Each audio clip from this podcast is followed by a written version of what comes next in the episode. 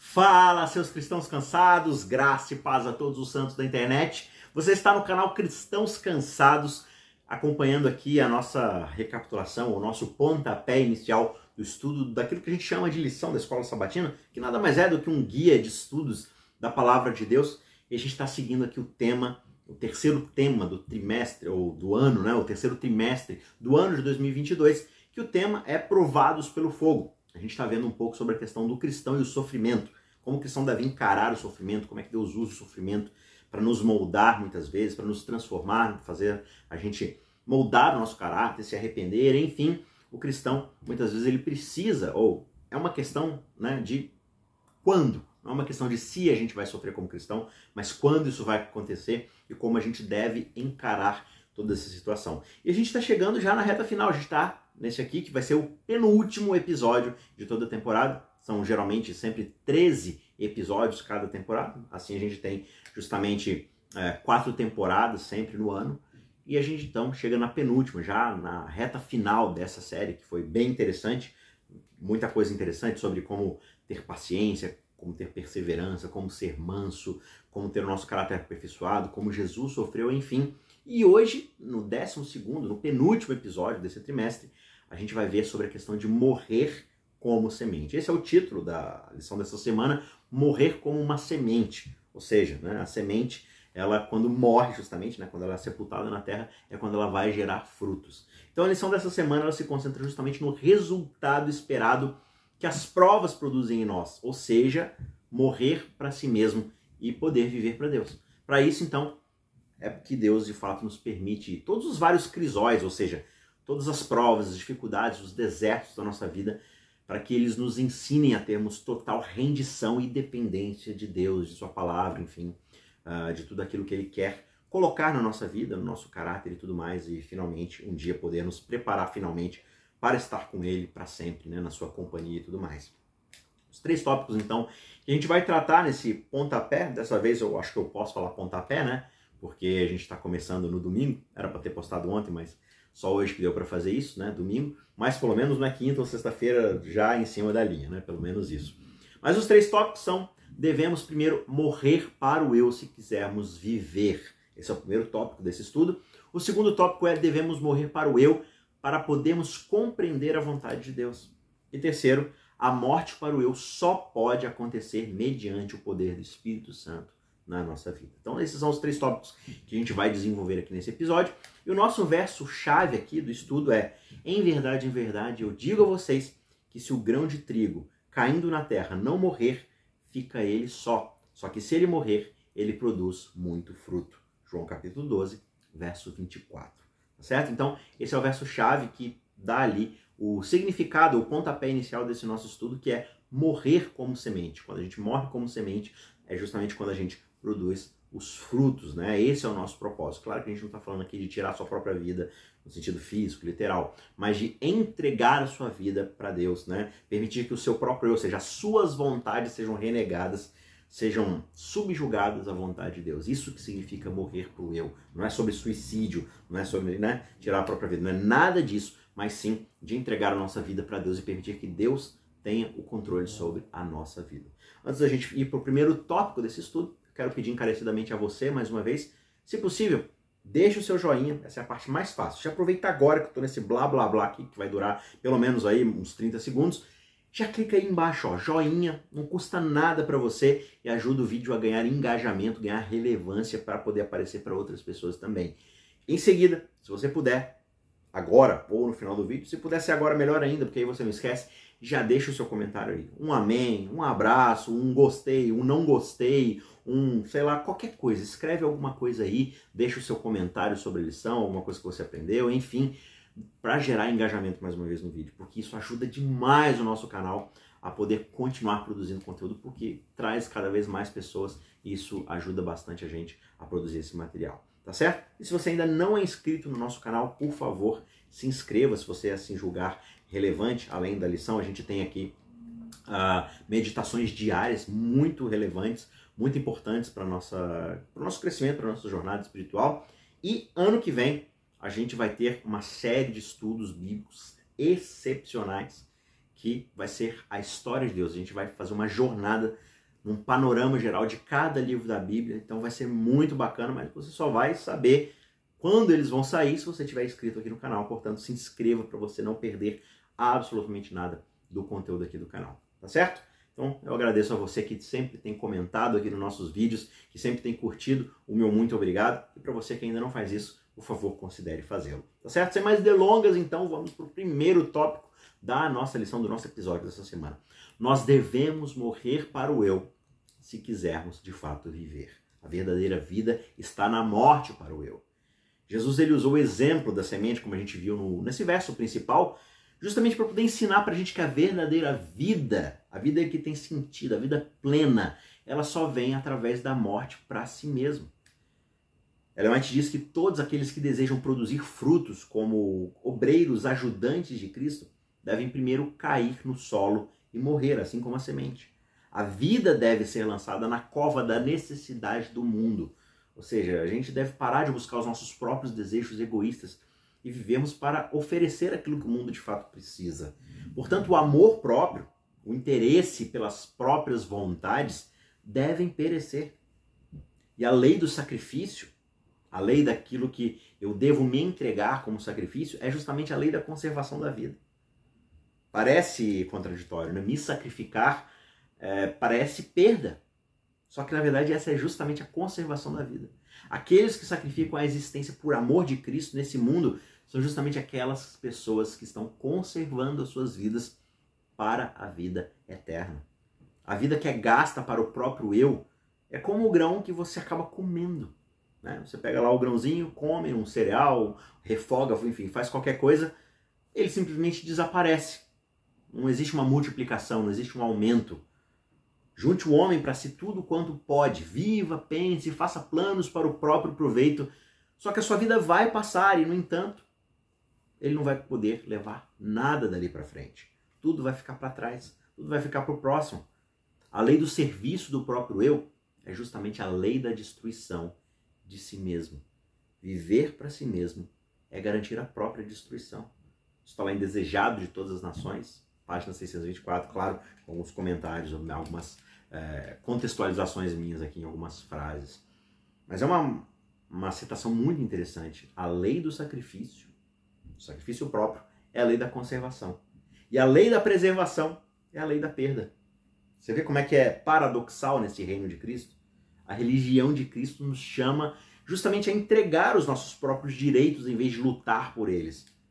Paulo fala isso lá em Filipenses capítulo 2, versos 5 a 11, texto maravilhoso. Tenham em vocês o mesmo sentimento que houve em Cristo Jesus. Qual? mesmo sendo tendo direito de ser Deus e continuar sendo Deus e de ser adorado como Deus, ele não julgou que isso era algo que ele devia apegar-se a todo custo. Ele abre mão do seu direito de ser Deus, de ser adorado, e ele se entrega para poder morrer por cada um de nós, assumindo a forma de servo e sendo fiel até a morte e morte de cruz. Jesus nunca lutou por seus próprios direitos, como divindade a ser adorada, né? como ser reconhecido diante de todos ali. Só que a mensagem evangélica que ele carregava lutou pelos direitos de toda a humanidade caída. Esse era o seu principal foco, lutar pelo direito de salvar a humanidade que havia se perdido. Jesus ele não brigava, ele não lutava por aquilo que ele julgava merecer. Muitas vezes, justamente por ser voluntário e não se queixar, o seu trabalho era tornado desnecessariamente penoso, mais difícil. No entanto, ele não fracassava nem ficava desanimado. Ele vivia acima dessas circunstâncias com uma luz da face de Deus. Está lá no capítulo, ah, ou na página 89 também, do Desejado de Todas as Nações. E uma outra frase: os cristãos não precisam lutar por seus direitos. Em que sentido? No sentido de que eles estão sob a proteção da bandeira de Cristo. Muitas vezes a gente se engaja politicamente, enfim, socialmente ali, mais brigando por nossos próprios interesses, quando na verdade a gente não move a mesma energia que a gente dedica a essas circunstâncias para a pregação do evangelho. Você já pensou sobre isso? Muitas vezes a gente fala assim, ah, vou defender os valores cristãos, os valores familiares. Que a gente está dizendo basicamente é, eu vou defender o meu direito de fazer as coisas do meu jeito, do jeito que eu gosto, do jeito que me interessa, do jeito que me beneficia. Mas a gente não dedica essa mesma energia buscando pregar o evangelho, levar o evangelho, levar a mensagem de salvação para as outras pessoas. Porque a gente só está interessado, na verdade, na nossa preservação. A preservação da nossa tradição, dos nossos direitos, dos nossos desejos. Então a gente precisa aprender a deixar que o nosso eu morra. E o segundo ponto é justamente que nós devemos morrer para o eu para poder compreender a vontade de Deus. Morrer vem sim antes de conhecer a vontade de Deus. Compreender a vontade de Deus requer morrer para si mesmo. Requer uma transformação da nossa natureza. Você tem um texto famosíssimo de Paulo lá em Romanos 12, versos 1 e 2, onde ele diz: Portanto, irmãos amados, pelas misericórdias de Deus, ou seja, por tudo aquilo que Deus fez por cada um de nós, por ter Ele mesmo primeiro morrido para nos resgatar, agora cabe a nós nos oferecermos a Deus como sacrifício vivo, santo e agradável a Ele. Esse é o nosso culto racional. Isso é o culto que verdadeiro faz sentido. Essa é a adoração genuína. Nós não devemos nos conformar aos padrões desse mundo. Quais são os padrões desse mundo? E tem aquela velha discussão a respeito desse verso. Né? O que é esse mundanismo? O que é esse padrão secular? Jesus vai dizer que um dos padrões mais comumente seculares e mundanos e pagãos é viver pelo próprio estômago. O que, que eu vou comer amanhã? Onde eu vou morar? Onde eu vou trabalhar? O que, que eu vou vestir? Jesus fala: quem se preocupa com isso são os mundanos, os pagãos. Então, não se conforme com esse tipo de padrão. Que padrão? Viver para si mesmo. Antes, ofereça o seu corpo, a sua vida, como sacrifício vivo, santo e agradável a Deus. Porque se você não se conformar com esse mundo, mas permitir que o Espírito Santo transforme a sua mente, aí você vai ser capaz de fazer o quê? Compreender qual é a santa, perfeita e boa vontade de Deus. Quando isso acontece? Quando eu sacrifico o meu eu na vontade de Cristo. Quando eu entrego a minha vida para Deus e me torno manso diante dele a ponto de permitir que ele possa ser uma influência na minha vida, seja verdadeiramente o meu Senhor. Aí eu estou pronto para ser transformado pelo Espírito e aí sim moldado para que eu possa ouvir a vontade de Deus, entender a vontade de Deus. Porque se isso não acontece, eu vou viver a minha vida inteira tentando impor a minha própria vontade, chamando isso de vontade de Deus. Existem pelo menos duas formas da nossa natureza egoísta impedir a gente de compreender a vontade de Deus. A primeira é a elevação da importância de si mesmo que nos faz não estar dispostos a ouvir ou a obedecer à instrução de Deus. A gente coloca a nossa vontade, o nosso arbítrio acima da vontade de Deus. Às vezes Deus espera que nós nos tornemos brandos o suficiente para podermos ouvir, eventualmente, o que Ele tem a dizer e finalmente podemos obedecer. Outra coisa é que a autossuficiência leva a gente a confiar nos nossos próprios caminhos acima dos caminhos de Deus. E com isso, a gente acaba chamando aquilo de vontade de Deus. A gente impõe a nossa própria vontade e chama isso de vontade de Deus. Não é isso que Adão e Eva fizeram lá no Éden? Ao comerem do fruto, imporem a sua própria vontade, o seu próprio desígnio sobre as coisas, mesmo Deus tendo criado tudo e designado as coisas segundo a sua santa e boa vontade. Você vê lá atrás, em primeiro livro de Samuel, no capítulo 10 e também no capítulo 13, que Samuel havia dito para que Saul, o rei eleito, esperasse alguns dias para que o momento exato do sacrifício a Deus fosse feito, porque o profeta deveria fazer isso. E aí o tempo passa, Saul começa a ficar impaciente, ele começa a achar que ele não vai mais ter o poder como rei, que ele vai perder a sua influência, e ele mesmo resolve ser ali o sacerdote no lugar de Samuel. E ele vai lá e faz o sacrifício. E aí quando Samuel vem, ele dá uma dura repreensão, e com isso Saul perde o seu direito da linhagem real para todo sempre. Né? E é aí que vem aquela famosa frase: Deus quer obediência e não sacrifício. Ele quer submissão e não holocaustos. Ele quer alguém segundo o seu coração e não alguém que simplesmente faz ritos e, e coloca em cima desses ritos as suas próprias vontades. Saul estava mais preocupado com seu status como rei. Aquele sacrifício não era para honrar a Deus, era poder preservar sua própria monarquia. Muitas vezes a gente faz isso, a gente reveste os nossos desejos de religiosidade, de vontade de Deus, simplesmente para manter o nosso status quo. A autoconfiança nos afasta da vontade de Deus de duas formas primárias. A gente interpreta a vontade de Deus para que seja a mesma que a nossa, ou seja, a gente força a vontade de Deus a se encaixar na nossa vontade. E segundo, a gente acaba ficando cansado de brigar e acaba se rendendo para o lado errado, de fazer realmente aquilo que de forma alguma é a vontade de Deus. A razão por que muitos nessa época, nesse contexto, nesse mundo, no nosso tempo não fazem maiores progressos na sua vida de relacionamento com Deus é justamente por interpretarem a vontade divina como sendo apenas aquilo que eles gostariam de fazer. Ouvem o que gostam de ouvir. E com isso eles presumem que estão em conformidade com a vontade de Deus, quando na verdade o que eles estão fazendo é seguindo seus próprios desejos. E esses desejos não vão ter conflito com o eu, porque eles sempre vão alimentar o próprio eu. Já outros que por algum tempo são até bem-sucedidos na luta contra esses desejos egoístas, por esses prazeres, por essas comodidades, eles são até sinceros, fervorosos, mas aí acabam se cansando desse contínuo esforço de morrer cada dia, dessa incessante luta que é lutar contra o próprio eu.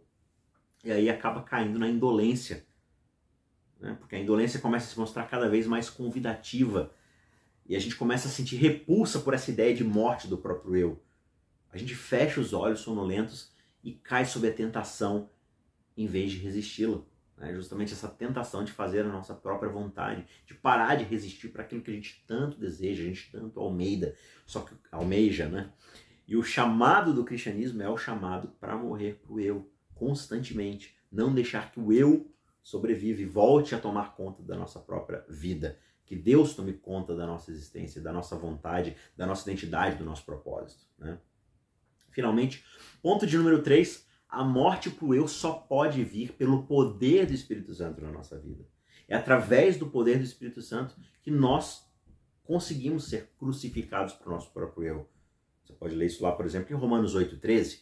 Porque se vocês viverem segundo a carne, vocês vão caminhar para a morte. Mas se pelo Espírito vocês mortificarem os feitos do corpo, certamente vocês viverão. Deus prometeu sucesso espiritual para o seu povo no passado. Não como resultado do seu próprio poder ou grandeza, né? no caso aqui, poder ou grandeza do povo, mas como resultado da obra do Espírito Santo. Isso está lá, por exemplo, em Zacarias 4, versos 1 a 14. A vida cristã não é simplesmente uma modificação ou melhoramento da vida antiga, né? Eu tinha uma vida aqui, agora eu vou modificar algumas coisas, vou melhorar, vou fazer um upgrade, vou incrementar. Não, a vida cristã não é um melhoramento de uma vida antiga, é uma transformação completa da natureza o que acontece dentro de nós, o que tem lugar na nossa vida, é a morte do eu para o pecado.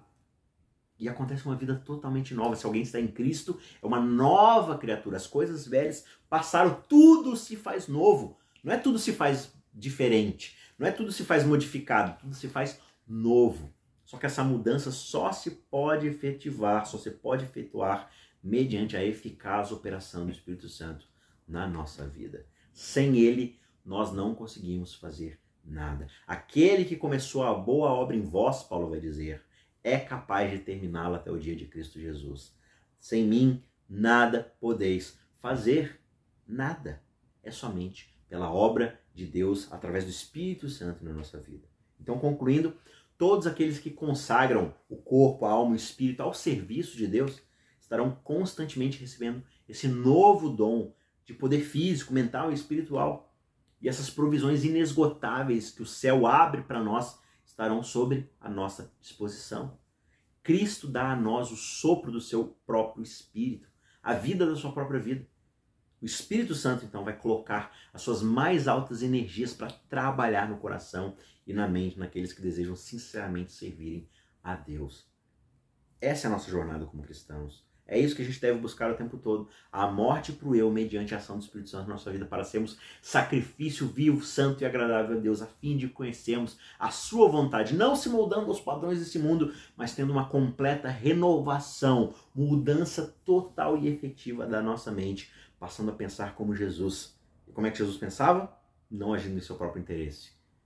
Não achando que ser Deus era algo que ele devia usar para abrir mão do sacrifício que ele devia enfrentar para poder salvar a humanidade. Assim a gente deve ser também. Não buscando os nossos próprios interesses, não julgando os nossos próprios direitos como acima do direito dos outros, mas vivendo para sermos servos, servos fiéis mesmo diante da morte, especialmente da morte do próprio eu, colocando o interesse da salvação dos outros acima da nossa própria uh, vida aqui nessa terra, do nosso próprio conforto. Beleza? Eu sei que é uma jornada muito difícil, é um processo muito doloroso morrer para o próprio eu, mas é algo que eu, ao qual a gente precisa estar se submetendo todos os dias. Eu espero, eu oro para que durante essa semana você também é, receba uma ação do Espírito Santo na sua vida, te convidando a mais uma vez entregar o seu próprio eu no altar de Deus e dia a dia morrer cada vez mais para suas próprias vontades, deixando que Deus seja Senhor sobre a sua vida. Tá certo? Que Deus te abençoe e a gente se vê na semana que vem para a conclusão dessa temporada fantástica sobre as provas de fogo na nossa vida. Que Deus te abençoe e a gente se vê lá. Tchau, tchau.